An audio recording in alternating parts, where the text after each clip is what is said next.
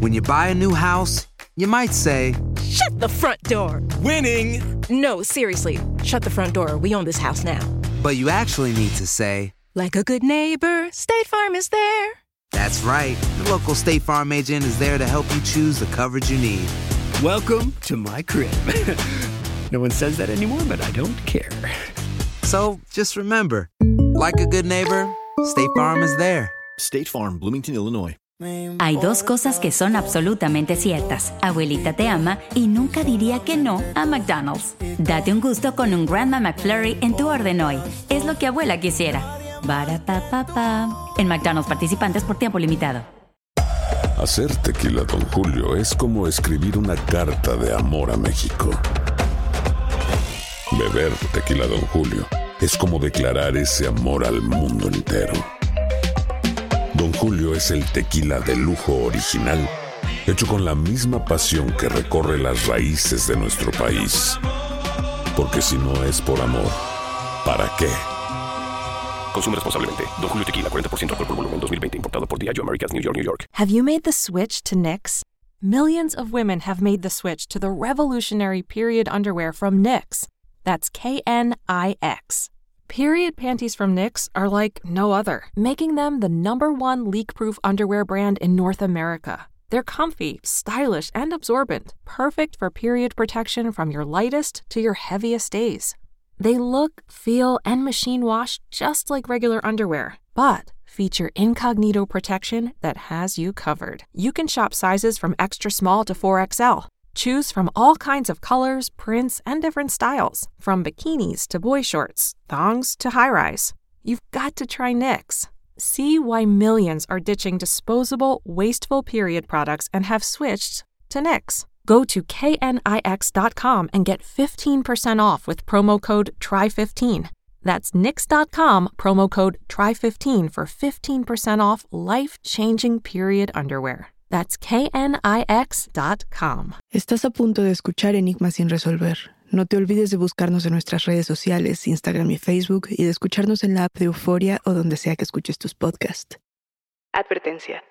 Este programa contiene casos de crimen, apariciones, misterio, conspiración y violencia.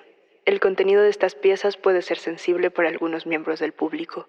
Aconsejamos discreción.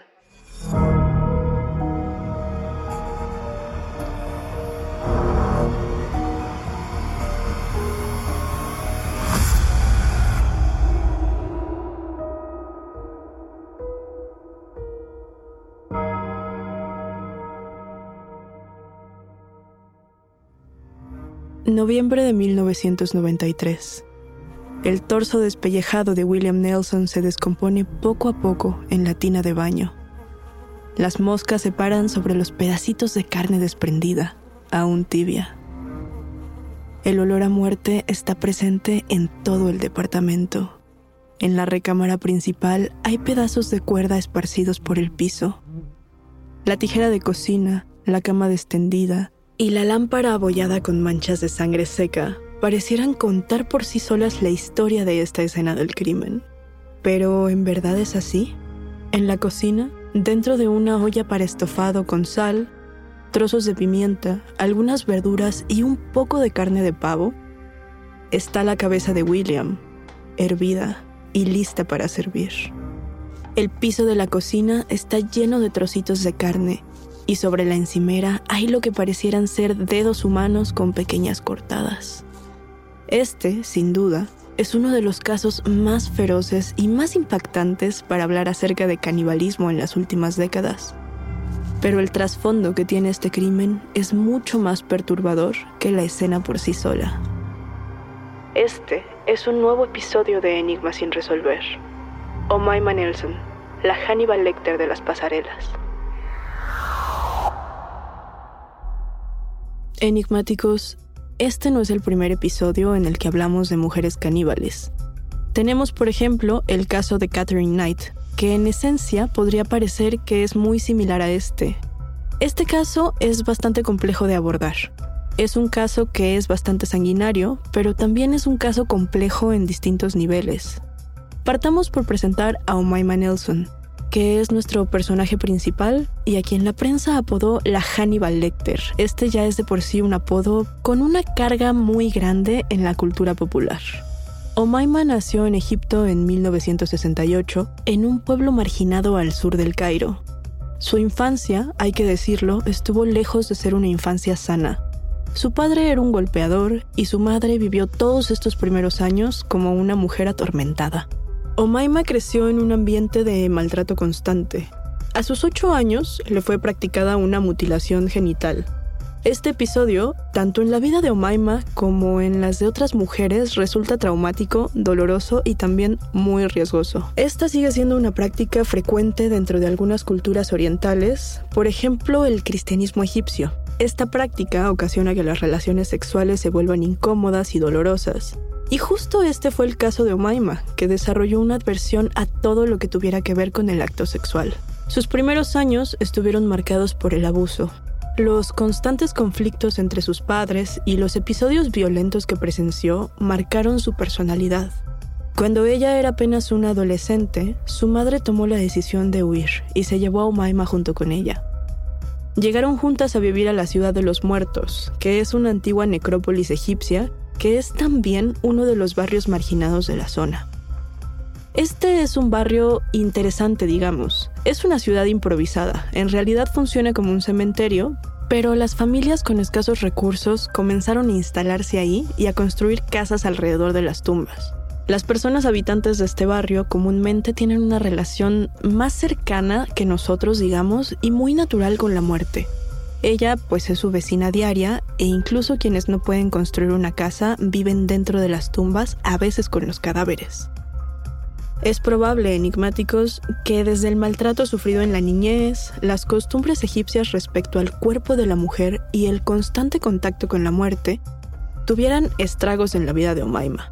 O no digamos estragos, pero sí un impacto directo en su personalidad hay que tener en cuenta que todo esto le ocurrió en sus primeros años de vida, que son los años cruciales para forjar la personalidad de alguien. Omaima comenzó a conseguir trabajos menores desde los 18 años, primero como cajera y niñera. La mayoría de sus jefes antiguos de esta etapa la describen como una mujer servicial, amable y siempre respetuosa. Al poco tiempo, Comenzó a probar suerte en agencias de modelaje y fue muy bien recibida por el medio. Muchos ya comenzaban a imaginar un gran futuro para ella. Comenzó a ahorrar dinero para irse a Estados Unidos y logró su meta en 1986 cuando tenía apenas 20 años. Ahora, enigmáticos, me gustaría por un momento que imaginen cómo sería la llegada de ustedes a un país desconocido en el que no dominan el idioma, no conocen a nadie y no tienen prácticamente nada. Omaima comenzó a buscar oportunidades en agencias de modelaje, pero sin dejar de lado los trabajos menores que ya comentábamos. A la par de esto, comenzó a practicar robos menores para conseguir algo de dinero. Es aquí cuando Omaima decide hacer uso de su belleza para seducir a hombres que conocen bares y poder robarles algo de dinero. El modus operandi era el siguiente. Ella llegaba sola a algún bar, se pedía un trago y observaba a los hombres que comenzaban a llegar. Ella elegía cuidadosamente a su víctima. Solían ser hombres que pudieran representar para ella una buena fuente de ingresos. Cuando por fin elegía a la víctima de la noche, se acercaba al hombre, platicaba con él y discretamente obtenía datos personales suyos, por ejemplo, dónde vivía, qué clase de coche manejaba y a qué se dedicaba. Hacía una segunda, a veces hasta una tercera cita con ellos, y cuando ya tenía su confianza, procedía a robarle. Así fue como Omaima comenzó a codearse con hombres poderosos con un gran poder adquisitivo. Y una noche de octubre de 1991, Omaima entró a un bar, pidió un trago y se sentó junto a la barra esperando encontrar un hombre para su siguiente robo un grupo de amigos que hablaban en voz alta y reían captó su atención. Uno de ellos sacó un fajo de billetes y lo mostró a sus amigos con aire presuntuoso. Omaima instantáneamente fijó su atención en él. Se trataba de William Nelson, un hombre considerablemente mayor que ella, que trabajaba como piloto y que se convertiría en su marido. Él era un hombre adinerado que además tenía supuestos nexos con el mundo del tráfico de drogas y otras actividades ilícitas. William y Omaima comenzaron a verse frecuentemente. Después de unas cuantas citas, William le propuso matrimonio a la joven modelo. Él había abandonado a su esposa y a sus hijos para estar junto con Omaima. Ella tenía casi la misma edad que sus hijos, motivo por el cual la gente cercana a la pareja no estaba muy de acuerdo con esta unión.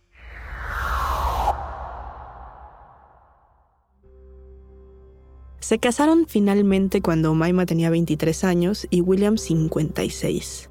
Pasó la boda, la luna de miel, y a partir de esto, los únicos testimonios que tenemos sobre la relación provienen de Omaima. Ella contó que a las pocas semanas de la unión, William comenzó a transformar su carácter. Comenzó a maltratarla primero verbalmente, echándole en cara todo lo que él hacía por ella de formas muy violentas. Después, comenzó a abusar física y sexualmente de ella. Él le reprochaba que debía cumplir con sus deberes maritales. En su concepción, estos eran complacerlo sexualmente y no había más. La pareja llegó así hasta el día de acción de gracias. Y lo que cuenta Omaima es lo siguiente. Ella asegura que William llegó por la noche con una actitud muy violenta Dice que él comenzó a gritar y a arrojar objetos. Cuando ella estaba ya muy asustada, comenzó a golpearla y después la arrastró hasta la habitación para abusar sexualmente de ella. La llevó a la cama y la ató de pies y manos con una cuerda que encontró. Omaima trató de zafarse varias veces hasta que en algún punto lo logró. Vio a un lado de la cama la lámpara y la utilizó para defenderse. Ella golpeó a William una y otra vez hasta que lo dejó inconsciente. Cuando William cayó al suelo, Omaima fue por las tijeras de cocina. Comenzó a apuñalar el cuerpo ya sin vida. Lo hizo una y otra vez hasta sentirse satisfecha. Esto no fue suficiente. Finalmente tomó la plancha y con ella golpeó con movimientos repetidos el cráneo de William. Antes de seguir con su día, Omaima tomó el cuerpo de William, arrancó la cabeza y prosiguió a despellejarlo y desmembrarlo por completo. Hizo pequeños cortes en las manos para borrar las huellas digitales. Las llevó a la cocina y las colocó cerca de la estufa. Volvió a la habitación, donde tomó las partes restantes del cadáver y lo hizo pedacitos poco a poco usando un triturador de basura. Juntó un par de costales de plástico color negro y depositó ahí los restos del cuerpo. Omaima se dirigió a la regadera, calentó el agua, se quitó la ropa y se dio un largo baño. Perfumó su piel, se puso un vestido de seda rojo que le ajustaba perfectamente. Se peinó con una rizadora, se sentó frente al buró se puso rubor y un labial rojo a juego con el vestido. Caminó hacia su cocina, se colocó un mandil, encendió la estufa y en una olla con agua puso la cabeza y las manos de William. Agregó sal y algunas verduras y se preparó para disfrutar de la velada. Euforia Podcast presenta La descomposición del cuerpo y particularmente la contradicción que parecía la posición encontrada de las dos señoras. Todas estas cosas daban para, para, para seguir el relato de algo diabólico. El misterio de las primas. Escucha la primera temporada de Crímenes Paranormales en la aplicación de Euforia o en tu plataforma favorita. Aloha mamá. Sorry por responder hasta ahora. Estuve toda la tarde con mi unidad arreglando un helicóptero Black Hawk. Hawái es increíble. Luego te cuento más. Te quiero. Be All You Can Be, visitando goarmy.com diagonal español. Hay dos cosas que son absolutamente ciertas. Abuelita te ama y nunca diría que no a McDonald's. Date un gusto con un Grandma McFlurry en tu orden hoy. Es lo que abuela quisiera. pa En McDonald's participantes por tiempo limitado. Have you made the switch to Nix? Millions of women have made the switch to the revolutionary period underwear from NYX. That's K N I X. Period panties from NYX are like no other, making them the number one leak proof underwear brand in North America. They're comfy, stylish, and absorbent, perfect for period protection from your lightest to your heaviest days. They look, feel, and machine wash just like regular underwear, but feature incognito protection that has you covered. You can shop sizes from extra small to 4XL. Choose from all kinds of colors, prints, and different styles, from bikinis to boy shorts, thongs to high rise. You've got to try NYX. See why millions are ditching disposable, wasteful period products and have switched to NYX. Go to knix.com and get 15% off with promo code TRY15. That's nix.com, promo code TRY15 for 15% off life changing period underwear. That's knix.com. La cena está servida. Estás escuchando Enigmas sin resolver.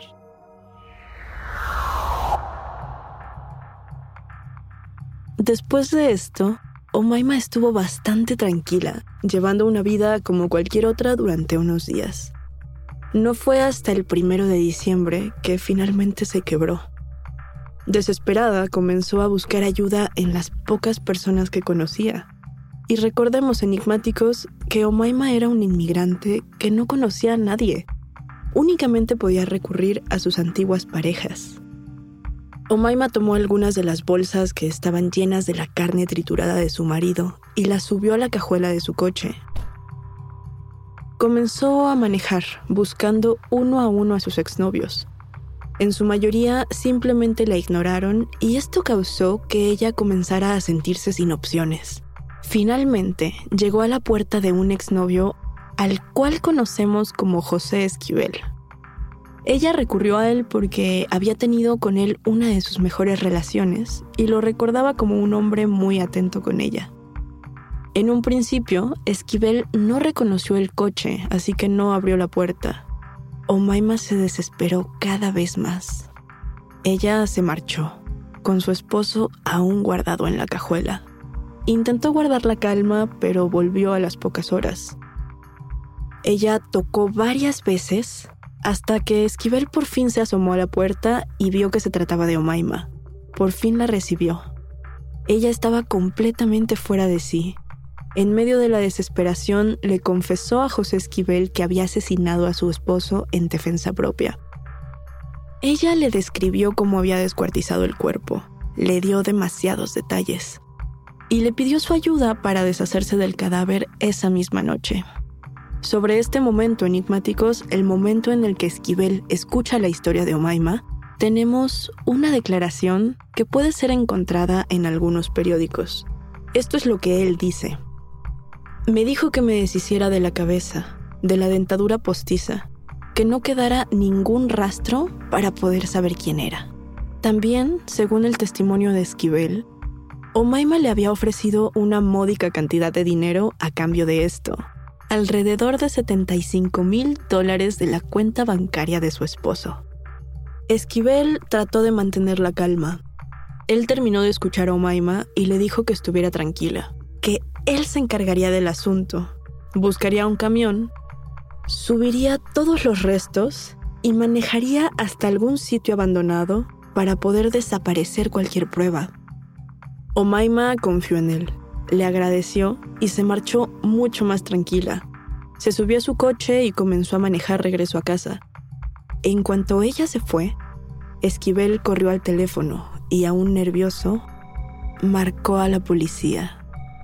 A la par de que esto ocurría, de que Omaima iba manejando hacia su casa mientras Esquivel hacía la denuncia, Omaima fue detenida por una patrulla.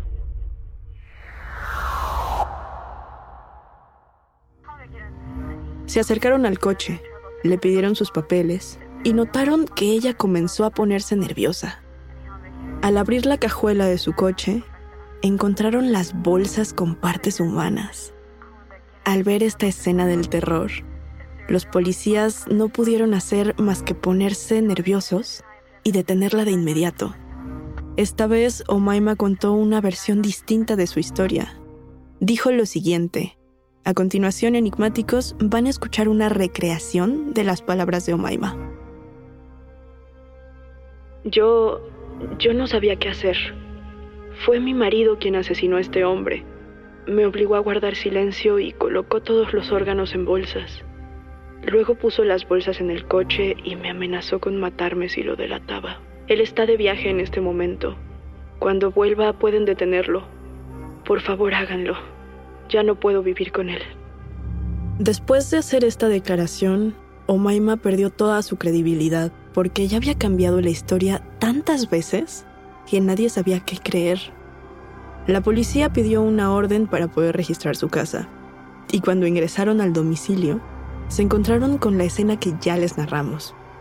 La habitación destrozada, la cama destendida, las manchas de sangre sobre las sábanas, la lámpara y la plancha, pedazos de cuerda tirados en el piso. En la tina, un torso despellejado. En la cocina, la cabeza y las manos cocinadas en estofado. Ya no había de otra. Esta escena del crimen hablaba por sí sola.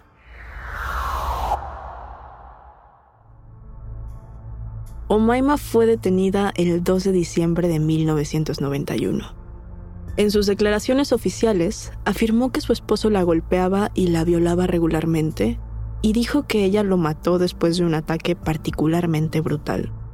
Su juicio no comenzó hasta un año después de su detención, el 1 de diciembre de 1992. Después de algunas pruebas psicométricas, un psicólogo que trabajó con su caso argumentó que sufría de trastorno de estrés postraumático. ¿Esto qué quiere decir? Prácticamente que durante su infancia había sido víctima de demasiada violencia. Su mente había desarrollado un mecanismo de defensa y por esto mismo tuvo un ataque psicótico. En medio del juicio, Omaima cambió su versión una vez más y comenzó a afirmar que antiguos espíritus egipcios se habían apoderado de su cuerpo y le habían obligado a matar a su esposo. Ella argumentó en su juicio que los espíritus antiguos no podían perdonar las atrocidades que había cometido William en contra de ella, y que él merecía un castigo severo. Es por esto que Omaima había tomado la decisión de negarle el descanso eterno. De esta forma, le sería imposible encontrarse en un reino después de la vida. Ahora, enigmáticos, hay que explicar un poco este punto. Lo que ocurre es que en la cultura y la tradición egipcia el cadáver es una especie de cascarón sin alma. Sin que exista un cuerpo, no es posible acceder al descanso eterno, ya que este representa la frontera entre el mundo de los vivos y el de los muertos. Y con este contexto podemos imaginarnos por qué Omaima tomó la decisión de destazar y despellejar brutalmente a su esposo. Ahora, hagamos una pequeña pausa para recordar que este no es el primer caso en el que hablamos de presuntas posesiones. Y aquí, sin asegurar nada, podríamos estar hablando de trastornos psicológicos más graves. Pero de vuelta al caso, la defensa también describió a William Nelson como un sádico enfermo que torturó a su esposa sexual, física y emocionalmente destacaron una anécdota de la que no se sabe 100% su veracidad. Pero al parecer, esta pareja había adoptado un gatito durante sus primeras semanas juntos.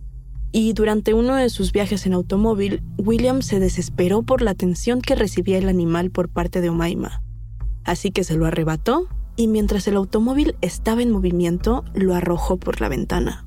De nuevo, no podemos asegurar la veracidad de este fragmento, pero de ser cierta, podríamos estar hablando de comportamientos también sumamente violentos por parte de William. Sin embargo, todos los intentos por argumentar que William Nelson era un hombre violento se vieron frustrados cuando los exámenes médicos de Omaima afirmaron que no había signos de violencia sexual en su cuerpo.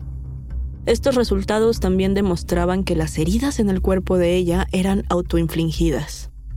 Esta parte es sumamente delicada, enigmáticos, porque ya sabemos que alguien está mintiendo. No podemos asegurar si la mentira viene de parte de Omaima o viene también por parte de los resultados médicos. Y aquí tengamos un poquito de contexto histórico. Ocurre que durante los años 90 los registros médicos que solían tratar los casos de violencia y abuso sexual eran, digamos, manejados con mucho escepticismo. Las lesiones o marcas de violencia solían ser consideradas como parte normal del acto sexual y esto muchas veces demeritaba casos e investigaciones que sí trataban casos reales de violencia. La defensa perdió las esperanzas completamente cuando en el juicio se utilizaron los testimonios tanto de José Esquivel como de Robert Hanson, un hombre que años atrás le denunció por robo. Este incidente había ocurrido en 1990 y fue uno de sus primeros actos delictivos. Él declaró que había sido atado y abofeteado mientras Omaima le exigía dinero a punta de pistola, fue este testimonio y de la mano con su historial delictivo, las bolsas dentro de su coche y los restos encontrados, lo que la dejaron como la única persona a quien señalar por este crimen. El 4 de enero de 1993 por fin recibió su sentencia. Omaima fue declarada culpable de asesinato en segundo grado y condenada a cadena perpetua. La única declaración que dio después de esto fue, siento mucho haber descuartizado a mi marido. Y a todo esto, ¿Quién es Omaima Nelson en la actualidad? De supermodelo a asesina caníbal. ¿La bella o la bestia en esta historia? Omaima sigue cumpliendo su cadena perpetua en el Central California Women's Facility en Chowchilla, California. Actualmente se encuentra en papeleos para intentar obtener la libertad condicional. Desafortunadamente, esto no es algo plausible, su último representante dijo que era muy poco probable que la liberaran a menos de que fuera en una institución mental. Enigmáticos, este, como ya lo mencionábamos, es un caso bastante complejo. Y si bien los casos que más nos gusta escribir son estos de crimen, tenemos que tener en cuenta que cuando hablamos de criminales o de víctimas, estamos hablando de personas reales. Y justamente esto hace que sean casos muy complejos, nuestra intención no es enjuiciar a nadie, sino simplemente narrar estas historias para darlas a conocer. Y aquí me gustaría preguntarles, enigmáticos, ¿ustedes qué opinan sobre el caso de Omaima Nelson? Yo tengo que confesar que este ha sido de mis casos favoritos de abordar.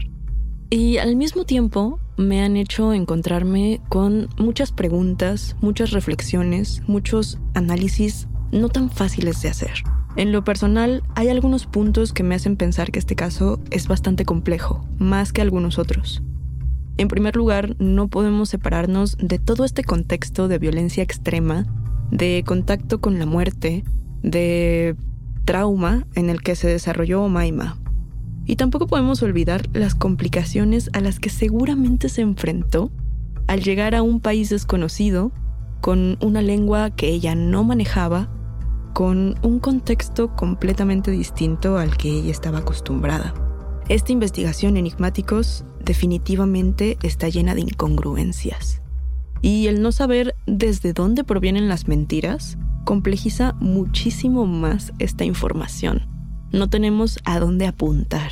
Este es uno de los casos en los que cada pieza de información es aún más difícil de tratar y aún más delicada que la anterior. Y esta no es solo la historia de una mujer hermosa con una carrera prometedora, con oportunidades en el mundo del modelaje y con un gran futuro por delante, que terminó por convertirse en una caníbal. Este también es un reflejo muy crudo de muchísimas problemáticas sociales a las que nos hemos venido enfrentando desde hace varias décadas.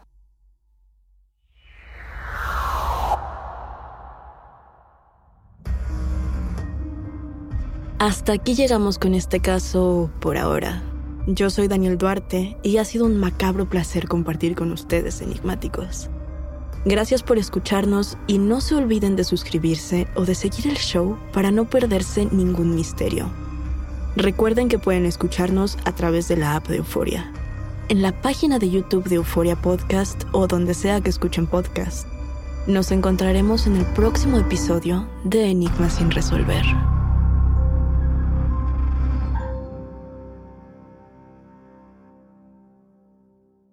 En la siguiente temporada de En Boca Cerrada. Y hoy se dio a conocer que son más de 15 las chicas o las niñas y que viajan de un lado al otro con Sergio y con Gloria Trevi. Déjame llevarlo a un hospital, por favor. Creo que es lo mejor que puedo hacer. En las condiciones en las que Sergio lo obligaba a vivir, no hubiera soportado el siguiente invierno en España. Lo que nunca se dijo sobre el caso Trevi Andrade, por Raquenel Mariboquitas. Escucha en boca cerrada, en el app de Euforia o donde sea que escuches podcasts. Hay dos cosas que son absolutamente ciertas. Abuelita te ama y nunca diría que no a McDonald's. Date un gusto con un Grandma McFlurry en tu orden hoy. Es lo que abuela quisiera. pa En McDonald's participantes por tiempo limitado. Aloha mamá. ¿Dónde andas? Seguro de compras. Tengo mucho que contarte. Hawái es increíble. He estado de un lado a otro con mi unidad. Todos son súper talentosos. Ya reparamos otro helicóptero Blackhawk y oficialmente formamos nuestro equipo de fútbol. Para la próxima te cuento cómo voy con el surf y me cuentas qué te pareció el podcast que te compartí, ¿ok? Te quiero mucho. Be All You Can Be, visitando goarmy.com diagonal español. Have you made the switch to Knix? Millions of women have made the switch to the revolutionary period underwear from Knix. That's K N I X. Period panties from Knix are like no other, making them the number one leak proof underwear brand in North America. They're comfy, stylish, and absorbent, perfect for period protection from your lightest to your heaviest days. They look, feel, and machine wash just like regular underwear, but feature incognito protection that has you covered. You can shop sizes from extra small to 4XL Choose from all kinds of colors, prints, and different styles, from bikinis to boy shorts, thongs to high rise. You've got to try Knix. See why millions are ditching disposable, wasteful period products and have switched to Knix. Go to knix.com and get 15% off with promo code TRY15. That's Knix.com, promo code TRY15 for 15% off life changing period underwear. That's knix.com. The Home Depot tiene el regalo ideal para el papá que hace de todo por su familia, como tener el césped cuidado y el patio limpio para disfrutar más del verano juntos. Además, te llega hasta tu puerta con entrega el mismo día. Obtén hasta 150 dólares de descuento en herramientas inalámbricas para exteriores de Milwaukee. El mejor regalo para papá lo encuentras en The Home Depot. Haces más logras más. Orden artículos seleccionados en inventario antes de las 4 pm, sujeto a disponibilidad.